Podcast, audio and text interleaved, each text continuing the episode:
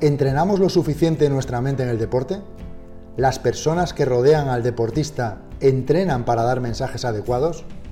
Hola, soy Luis Pasamontes, me acompaña Fernando González y esto es Psicología y Deporte, el podcast oficial de la Dirección General de Deportes de la Comunidad de Madrid.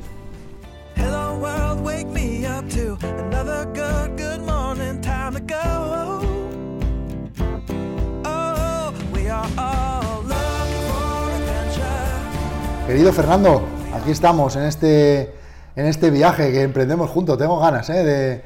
de, estar contigo en esto porque, bueno, ya sabes que siempre que hablamos eh, estamos constantemente repitiéndonos lo importante que es la psicología en el mundo del deporte, no solo en los deportistas, sino en todas las personas que están alrededor del deportista. Sí, efectivamente, ¿no? Buenos días, Luis, ¿cómo estás? Pues la verdad es que con ganas también de este proyecto, creo que puede ser algo interesante, que, que puede ayudar y sobre todo que, nosotros también disfrutemos con ello, que eso creo que va a ayudar mucho a que, a que la gente esté conectada y disfrute de, todo esto, ¿no?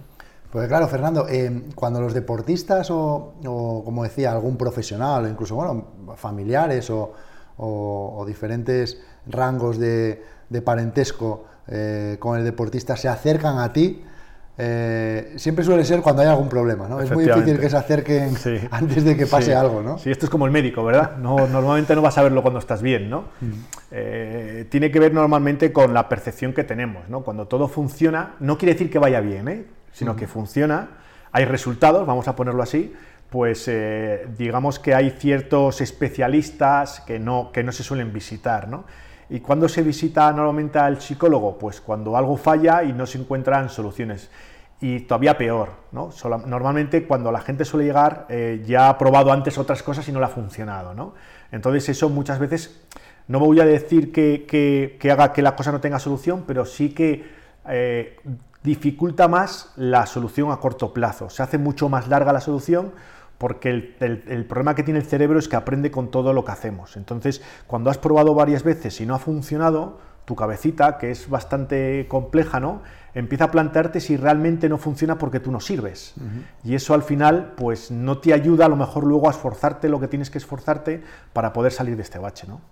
Yo creo, Fernando, que, que este podcast de psicología y deporte de la Dirección General de Deportes de la Comunidad de Madrid eh, creo que uno de nuestros retos tiene que ser ese, ¿no? Normalizar eh, que en el ámbito deportivo, cuando se hable de psicólogo, no sea como eh, luego ir a una esquina a hablar con otros. Fíjate, pues me he enterado que, el hijo de nuestra compañera está yendo al psicólogo. O sea, yo creo que es al contrario, ¿no? Yo creo que, que en el ámbito del deporte se cuente que alguien va al psicólogo. Mm. Creo que tenemos que normalizarlo como una herramienta para rendir más y sobre todo para disfrutar más de lo que nos gusta, que es hacer deporte.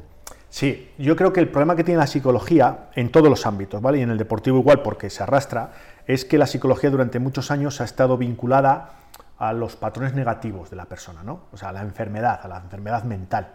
Entonces, cuando una persona te decía que iba al psicólogo, lo que tú directamente asociabas es, tiene una enfermedad mental, ¿no?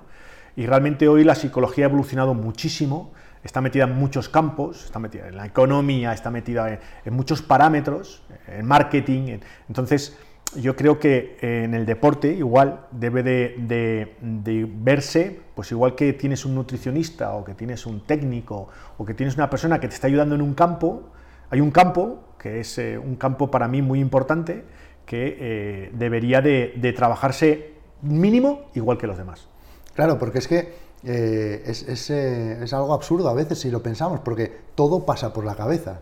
O sea, a veces vamos directamente al preparador, vamos directamente al nutricionista, pero antes de hacer ese trabajo, eh, todo, todo pasa por nuestra cabeza y todo lo filtramos por ahí. Y cuando no tenemos a lo mejor ganas de entrenar, cuando a lo mejor nos cuesta mucho seguir pues, pues unas pautas nutricionales, siempre con profesionales, nunca, eso sí que soy yo también muy incisivo, siempre ponernos en manos de, gente experta, pero que todo eso pasa por la cabeza y a veces nos saltamos ese paso, ¿no? Es como, vamos directamente al entrenamiento, vamos directamente a ver cómo tenemos que comer para rendir más, pero y, el primer filtro que es la cabeza, no, no trabajamos ahí. Pues mira, aunque te parezca difícil, esto hasta los años 70 no se plantea. Y quien lo plantea es un profesor de la Universidad de Harvard, que era el entrenador de tenis. Y plantea, él dice que los tenistas cuando salen a jugar juegan dos partidos. Uno que vemos todos y otro que juegan dentro de su cabeza. Y esto lo llama el juego interior. A partir de ahí, estos son los principios del coaching, ¿vale? A partir de ahí se empieza a plantear lo importante que es trabajar la cabeza por lo que tú dices, ¿no? Porque es quien toma las decisiones, es quien te analiza, es quien te dice cómo estás, es que eh, es todo, la cabeza es todo, ¿no? Entonces, yo creo que eh, el gran problema que tenemos es dos. Uno es que a lo mejor no le damos la importancia que tiene y el segundo es, eso no es para mí. Y cuando digo eso no es para mí, es, no, es que yo no soy un profesional, yo no soy, eh, yo no voy a correr la Vuelta Ciclista España, yo no voy a correr eh, una maratón, yo no voy a ir a las Olimpiadas, yo no voy a ir... Y cuando alguien dice eso, se está equivocando. ¿no? Yo, uno de los grandes problemas que veo con los deportistas que tengo es que la psicología llega tarde a su preparación. Igual que ellos han tenido desde el primer momento una persona técnica que ha trabajado con ellos, un nutricionista, un fisio, no han tenido un psicólogo. Y entonces, mm, los otros no es que lo hayan hecho mal aposta, pero no tienen por qué saber de psicología. Con lo cual, todo el entorno del deportista ha centrado al deportista hacia parámetros que son los problemas que ahora tiene. Y cuando llega a ti un deportista, llega por problemas. ¿Y esos problemas de dónde salen? Pues salen de cómo se han tratado 5, 10, 15 años antes ciertas situaciones. Y eso la gente no es consciente de ello. No, y además, fíjate que, estaba pensando ahora, a medida que te escuchaba, que en muchas ocasiones dice, no, pues que yo, mis padres me ayudan mucho, mis hermanos, mi, bueno, que, estoy bien, que yo estoy bien, ¿no? Pero, y a, esas personas quien les ayuda, ¿no? Porque al final eh, son inexpertos. A mí mi madre me ayudaba muchísimo porque me quería mucho, pero en muchas ocasiones a lo mejor no tenía las herramientas para gestionar determinadas situaciones que yo le planteaba, ¿no? Que llegas a casa como hijo, pero también como deportista y a veces, pues, eh, bueno, pues ella desde eh, su humilde experiencia de vida eh, intenta aconsejarte de la mejor manera posible. Pero claro, muchas veces ya no estamos hablando solamente en el deporte de psicología con el deportista, sino psicología en las personas que también influyen directamente en el deportista. Sí, aparte la, la persona que está cerca de ti, que te quiere y que quiere lo mejor para ti, lo que hace no es darte lo que a ti más te vale, más te, te, puede ayudar a mejorar. Te da lo que ella cree que a ella le va a servir en la situación en la que tú estás. Esto se llama empatía subjetiva proyectada. O sea, yo no te ayudo a ti. Tú me cuentas tu proyecto, yo lo proyecto en mi vida, veo cómo lo solucionaría yo y eso es lo que digo que tienes que hacer tú. Y eso en el deporte yo lo veo constante, bueno, en el deporte, en la empresa, en la vida, ¿no? Se ve constantemente. Entonces, las personas que están alrededor tuyo no es que te estén haciendo cosas que no te ayuden de forma intencionada, lo hacen con toda la buena intención del mundo. El problema es lo que tú acabas de decir, que no tienen la competencia suficiente para poder saber cuál es la herramienta. Eh, me pongo al revés. Imagínate que yo me pongo a hacer planes de alto rendimiento para deportistas. Posiblemente lo haga con toda la buena fe, pero cuando un especialista me vea, verá grandes fallos que yo estoy cometiendo.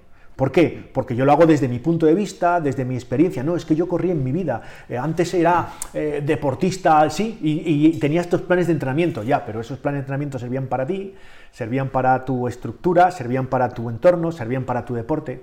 Y cada deporte y cada deportista, cada entorno necesita algo específico para ello.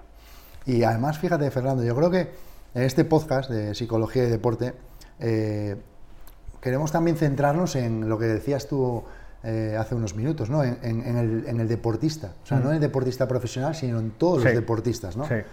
Y, también por lo que decías, porque no únicamente la psicología en el deporte es importante para el profesional, para el que vive de ello, sino también para, el deportista popular y también para la base, ¿no? Que ahí es donde comienza todo. Yo siempre digo que ahí en esas categorías inferiores, eh, de pues, eh, infantiles, cadetes, junior, ahí em, somos plastilina, ¿no? Y yo siempre digo que, que, como nos moldeen en esas categorías, eh, puede que, después sea muy difícil cuando esa plastilina se endurezca volver a moldearla, ¿no? Entonces, ¿qué importancia tiene? Eh, pues, pues eh, aquí que estamos en, en, este podcast de la Dirección General de Deportes de la Comunidad de Madrid, que está plagada de escuelas deportivas, ¿qué importancia tiene dónde estén nuestros hijos, con quién estén, qué herramientas tienen las personas que pasan tiempo con nuestros hijos en esas categorías. Acabas de, para mí, poner el puntito en una de las cosas más importantes que hay. Eh, eh, Stanford, la Universidad de Stanford y Palo Alto, en los años 80, sacan una teoría que se llama la teoría de resolución de problemas. y plantean un principio que para mí es importante. Un problema se genera por una decisión que tú tomas en la vida. El problema es que esa decisión, en relación a cuándo aparece el problema, hay tanta distancia que a veces no la asocias. Entonces, con los niños cometemos errores que cuando se cometen no se ven. Pero esos errores, cuando el niño empieza a crecer y empieza a meterse en campos mucho más especializados, mucho más profesionalizados del deporte, empiezan a aparecer esos problemas. Entonces no nos damos cuenta de que ese problema se arrastra desde hace 5, 10 o incluso 15 años. Y no somos conscientes de ello. Porque en su día al niño se le enfocó hacia algo totalmente contrario a lo que se le tenía que enfocar. Eh, hay países que han dejado de hacer competiciones a niños menores de 14 años. O sea, hacen que los niños hagan deporte, pueden trabajar, entrenar, hacer lo que quieran, pero no pueden competir entre ellos. Por la relación negativa que tiene la competición con el niño. Y no digo negativa en competir, sino en todo lo que el entorno presiona al niño para que gane la competición. Que eso que parece un juego cuando empezamos, luego está detrás de muchos de los problemas de ansiedad, de muchos de los problemas de miedo que tienen los deportistas cuando se van a enfrentar a grandes competiciones. Porque además, Fernando, yo creo que esto es muy importante y yo lo he vivido en primera persona. Eh, trasladar a los jóvenes deportistas que aunque no sean ganadores, pueden ser grandes en el deporte. O sea, que a veces siempre pensamos que en el deporte eh, el éxito está en lo más alto de un podio, ¿no? Pero mm. eh, en deportes de equipo, sobre todo, hay un montón de, figuras, hay un montón de, deportistas que, ejercen otra, otra función, que no es la de rematar eh, el gol o la de levantar los brazos en una línea de meta, sino que están detrás para que, para que ese ganador consiga ese éxito y ellos también pueden ser grandes deportistas muy valorados y tener una carrera totalmente exitosa, ¿no? Sí, eh, en, deportes individuales creo que esto se queda un poquito al lado, ¿no? Pero como tú has dicho, en deportes eh, en los cuales hay un equipo, siempre hay uno del equipo que es, eh, digamos, el, más reconocido a nivel social, el que tiene más seguidores, es como el, cantante de los, de los, grupos de música, ¿no? Mm. Es la estrella, ¿verdad? Pero ese cantante no puede cantar sin un bajo, no puede cantar sin una batería, no puede cantar sin una guitarra, ¿no? Entonces, cómo bueno eres tú tocando el bajo, la, batería o la guitarra hace que, tú estés ahí y que seas tan imprescindible como el otro, ¿no? Y yo creo que en los equipos pasa lo mismo. Cada miembro del equipo es y puede ser tan importante como la estrella del equipo, ¿no? O sea, tú, tú, siempre lo dices, ¿no? La figura del famoso gregario, ¿no? Entonces, aquí es cómo yo soy capaz de gestionar eso para entender que el deporte no es algo en lo cual yo tengo que centrarme para conseguir atención. Yo creo que el deporte no se hace con, la, con el punto final de conseguir atención. ¿no? El problema que tenemos hoy es que vivimos en una sociedad eh, tan global que, que todo se publica. Entonces, los deportistas que buscan buscan esa atención porque es donde están las estrellas, es donde reciben atención social y la atención social para el cerebro es brutal, ¿no? es, droga. Entonces, el gran problema muchas veces es plantearte que mm, no tengo que ser un campeón del mundo para tener una vida muy satisfactoria con el deporte, disfrutar de ella y sobre todo el día que me retire, tener buenos recuerdos del deporte. ¿no? Yo tengo la suerte de hablar con muchos deportistas de alto rendimiento en activo y que se han retirado y muchas veces mm, veo sensaciones de tristeza cuando te hablan de su vida deportiva, de falta de recuerdos, de situaciones en las cuales les gustaría haber cambiado, de, ahora verse y decir, si pudiese cambiar algo, yo suelo hacer una pregunta siempre, ¿vale? Siempre suelo preguntar qué cambiarías, ¿no? Porque eso me ayuda a entender a la persona. Y, los deportistas, sobre todo cuando se han retirado, muchos de ellos me plantean no resultados, no hablan de los resultados. Cuando me hablan de, qué cambiarían, hablan de otros parámetros, como disfrutar más, eh, centrarme más en otras cosas, ¿no? Y es llamativo. Esto yo creo que es muy llamativo. Porque, Fernando, ¿tú crees que es posible eh, llegar a ser un buen deportista sin disfrutar ese, ese camino? Si hablamos de deportistas, sí, si hablamos de resultados, no. O sea, es que yo creo que la gente confunde buen deportista con campeón del mundo. Claro. O sea, tú puedes ser el mejor deportista del mundo y llegar el último en las carreras.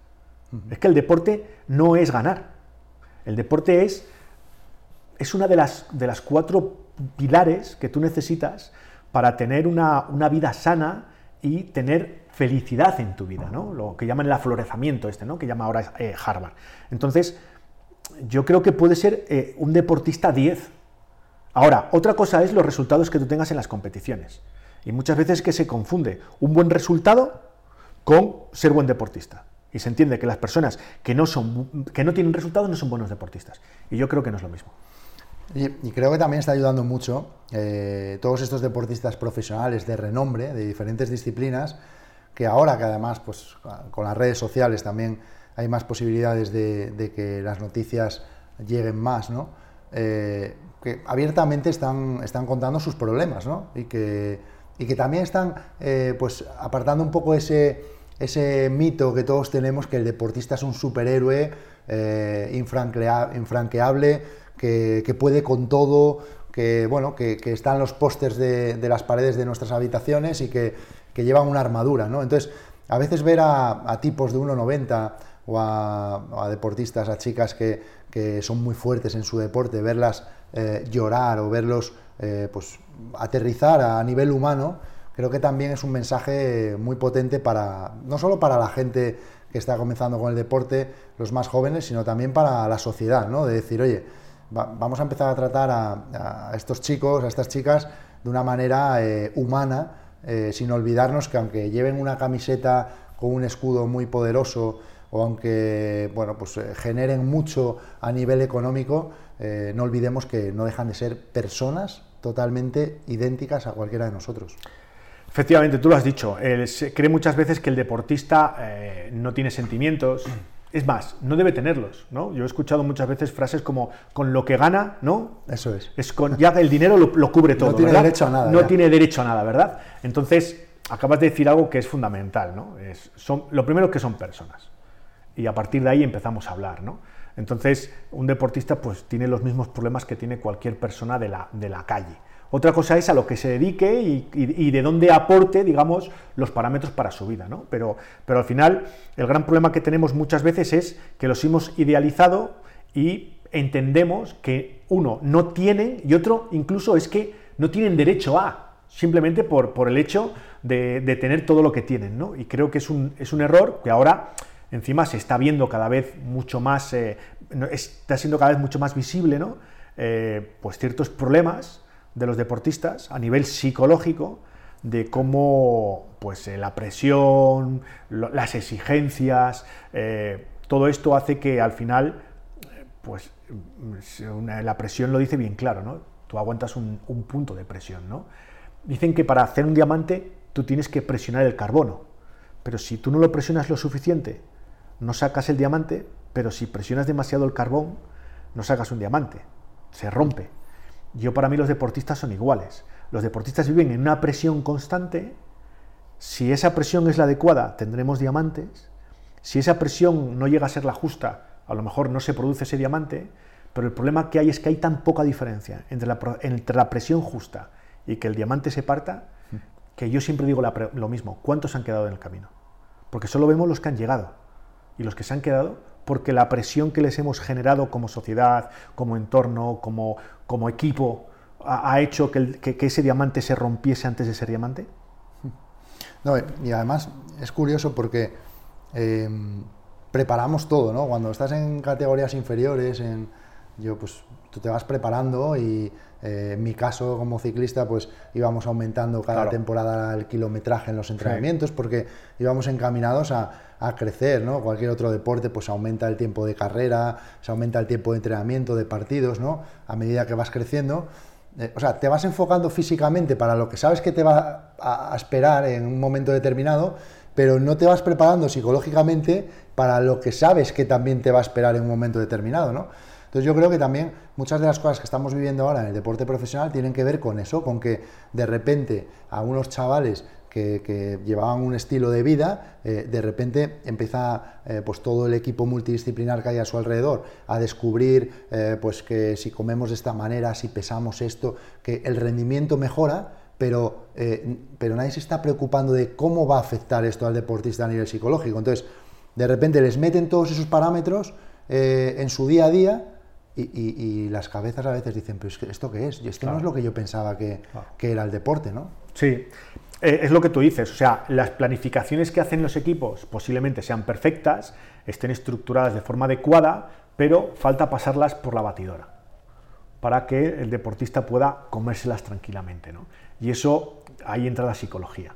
O sea, la psicología dentro del deporte, uno de los parámetros que tiene es el apoyo a otras áreas. Es un ayudante al técnico, es un ayudante al nutricionista, es un ayudante a, la familia, es un ayudante a todo el mundo para, digamos, equilibrar esas energías que existen y que si generan muchos eh, patrones negativos, muchas tensiones, hacen que el deportista al final parta. ¿no? Y una de las funciones que tiene el psicólogo es, es eso, ¿no? es, gestionar todas esas tensiones para que al final el deportista esté equilibrado y todo eso no parta. El técnico tiene claro lo que tiene que hacer, el nutricionista tiene claro lo que tiene que hacer, todos lo tienen claro en su campo. Ahora, el problema es cómo yo consigo yo meterle como nutricionista lo mismo, lo mío, el técnico lo suyo, eh, el fisio lo suyo, ¿no? Y que el deportista aguante toda esa presión, pueda hacerlo todo y quiera hacerlo todo, ¿no? Y ahí yo creo que la psicología, digamos que es el pegamento que une todo eso y hace que el deportista pueda, pueda seguir trabajándolo, ¿no?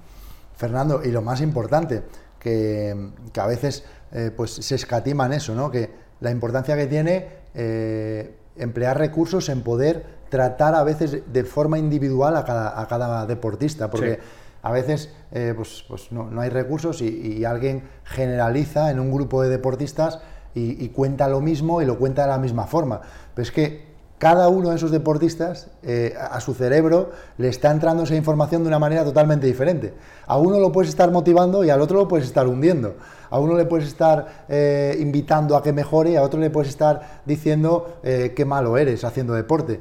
Entonces, qué importante es, o yo por lo menos lo veía, que de manera colectiva nos dieran mensajes, pero luego después esa imagen que a mí me gusta mucho, que en el fútbol la vemos, cuando un entrenador le echa eh, la mano por encima al jugador y, camina con él charlando por el campo, ¿no? Le está dando un mensaje a él, exclusivo, ¿no? Mm, mm. Sí, a ver, yo creo que si tú coges a un nutricionista y le dices, eh, hazme un, plan de nutrición, el nutricionista te diría, no puedo para todo el equipo, tengo que mirar a cada uno de los miembros del equipo, tengo que analizarlos y en base a ese análisis darle cada uno ¿no? su, plan de, nutrición. Si vamos al fisio, hará lo mismo, si vamos al técnico, hará lo mismo. O sea, yo no entreno igual al delantero que al portero, ¿no? en un equipo de fútbol o, tú en ciclismo. Entiendo que no se entrenaría lo, mismo a una persona que va enfocada a la montaña que a una persona que va más enfocada hacia los sprints. Así es. Pues, pues en psicología pasa lo mismo. O sea, al final yo lo que tengo que trabajar es con todo el ecosistema del deportista. Cada deportista tiene parámetros diferentes, funciona de forma diferente, pero luego es persona. Y que es que como personas somos únicos. Entonces, no me sirve lo que hace para uno para lo que hago para otro, ¿no?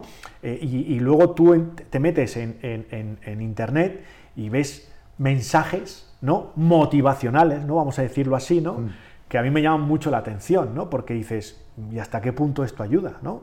Hay que, hay que, hay que, hay que sacrificarse, hay que sufrir, hay que sí, puedes, con, puedes con todo. Puedes con todo, ¿no? O sea, si, si no lo consigues es porque no lo ha hecho las suficientes veces, ¿no? O sea, tú, dices, pero ¿esto qué es, no? O sea, al final lo que te está diciendo es, si al final no llego, la culpa es mía, ¿no? Porque no me he sacrificado, porque no he sufrido, porque no lo he hecho las suficientes veces. Pues no. A lo mejor no, no, no has llegado porque no te lo han explicado de forma correcta, porque no has tenido la ayuda adecuada o porque no te han sabido enfocar. El problema que hay con todos estos mensajes ahora mismo creo que son demasiado genéricos, como tú dices, y a nivel psicológico yo creo que no sirven. Pues aquí estamos, ¿eh? os mandamos un saludo a todos los que estáis en este programa de arranque del podcast oficial de la Dirección General de Deportes de la Comunidad de Madrid, Psicología y Deporte. Y Fernando, además, queremos que, en este podcast eh, la gente participe mucho. Queremos escucharlos y aunque nosotros estamos aquí hablando y ellos nos escuchan, nosotros también queremos dar la vuelta a eso y también en algún momento nosotros escucharlos. Así que tenemos un número de teléfono para que la gente pueda mandar mensajes y, bueno, pues que, nos cuenten sus, sus, inquietudes, ¿no? Y nosotros intentar responder, dar respuesta a, eso, ¿no? Eh, mirad, quiero que apuntéis este número de teléfono, el 640-954-614. 640-954-614.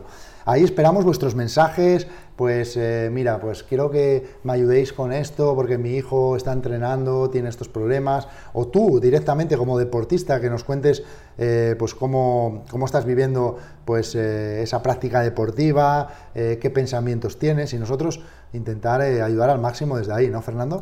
Sí, efectivamente, que nos esperamos que, que nos dejéis eh, vuestras inquietudes, vuestras preguntas o incluso temas para un posible programa. ¿no? Al final, eh, nosotros no hacemos este programa para nosotros, ¿no? lo hacemos para todas aquellas personas que están ahí escuchándonos, con lo cual esperamos que, nos aportéis información que nos ayuden a, enfocar mejor los programas. ¿no? Y además vamos a aprender mucho. Seguro, seguro. Lo que decíamos antes, en la, la, Dirección General de Deportes de la Comunidad de Madrid tiene a su alrededor un montón de escuelas, de disciplinas, y nos encantará pues que alguien del mundo de la hípica o del tiro con arco o de un montón de deportes que a veces parece que solo los deportes que salen mucho en televisión son los que existen, pero yo admiro mucho a una gran cantidad de deportistas que hay eh, practicando deportes que a lo mejor no tienen tanta visibilidad, pero detrás de ellos hay el mismo esfuerzo, el mismo trabajo, la misma dedicación que, cualquier otro deporte.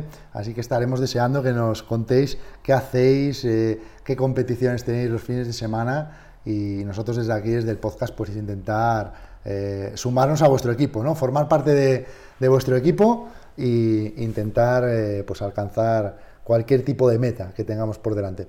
Oye, Fernando, pues nada, eh, si te parece, me gustaría que así para cerrar pudiéramos compartir con, con los oyentes de este programa de inicio, de este programa de arranque, pues que compartieras pues una, una pequeña lección que, que nos llevemos de, este comienzo y que puedan anotar ahí ¿eh? cada, cada, podcast. Eh, al final eh, pues daremos este, este pequeño resumen, Fernando y yo, para que podáis anotar y tengáis ahí pues un, índice a la hora de, tirar de, notas y de apuntes, que a mí me encanta, y poder revisar para, para seguir disfrutando y mejorando en el deporte. Pues yo voy a centrarme en una cosa que hemos hablado hoy y, creo que es importante. Cuando los deportistas empiezan, bien por edad o bien porque es la primera relación que tienes con el deporte, sueles entrar en competiciones, vamos a decirles, eh, de baja intensidad. O sea, eh, suelen ser competiciones donde eh, la capacidad técnica y competitiva de la gente es más social y es más fácil, vamos a decirle, ganar. ¿no?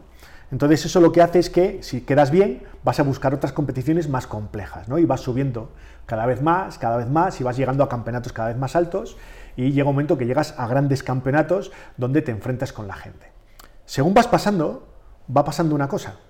Las primeras veces puedes ganar por físico, porque tu físico se ha adecuado para esas competiciones. Luego, poco a poco, tienes que tener técnica, con lo cual tienes que apoyarte en la técnica para ir ganando. Ya cuando todos sois buenos técnicamente, ya llegas a un nivel donde todo el mundo es bueno técnicamente, la táctica tiene una gran capacidad, ¿no? Y cuando todo, el mundo es bueno tácticamente, lo que te hace ganar es fluir. Y fluir es un estado mental. Es el estado óptimo de todas las personas. Y eso se consigue con una fortaleza psicológica. Con lo cual, si quieres llegar a algún sitio, fortalece tu cabeza, tu mente, tu cerebro, porque creo que es importantísimo. Qué bueno. Oye, pues nada, yo, yo por añadir algo, mira, me, quedaría con, esto, en este, en este arranque ¿no? de, del podcast Psicología y Deporte. La importancia que tiene que a cualquier edad entendamos que nuestra cabeza también es importante para disfrutar y para crecer en, el ámbito deportivo. ¿no? Eh, yo eché de menos en mi carrera deportiva tener un psicólogo más cerca, más cercano, eh, estaba muy centrado en, el rendimiento, en, lo físico y, a veces me daba cuenta que eh, el mayor tiempo del día lo pasaba eh, pues dando vueltas a mi cabeza, ¿no? Entrenaba menos tiempo la cabeza que, lo físico, Y, luego, pues siempre que llegaba a una competición o siempre que me tenía que enfrentar a un entrenamiento o a una situación pues complicada, compleja, eh, pues decía, madre mía, ahora cómo me gustaría tener herramientas para poder afrontar esto y invertir menos tiempo y poder estar eh, descansando y relajado eh, pues más, más parte del día. ¿no? Así que mi recomendación en este arranque es que entendáis al psicólogo como parte clave, como pieza fundamental en vuestra práctica deportiva, sea el nivel que sea, amateur, profesional, pero que sepáis que la cabeza es importante no solo para el deporte, sino para cualquier cosa en nuestro día a día. Así que nada, os mandamos un fuerte abrazo desde este arranque del podcast Psicología y Deporte, el podcast oficial de la Dirección General de Deportes de la Comunidad de Madrid. Os recordamos ese número de teléfono 640-954-614 para recibir vuestros mensajes y nos vemos en el próximo, ¿no, Fernando? Sí, nos vemos en el próximo y cuidaros.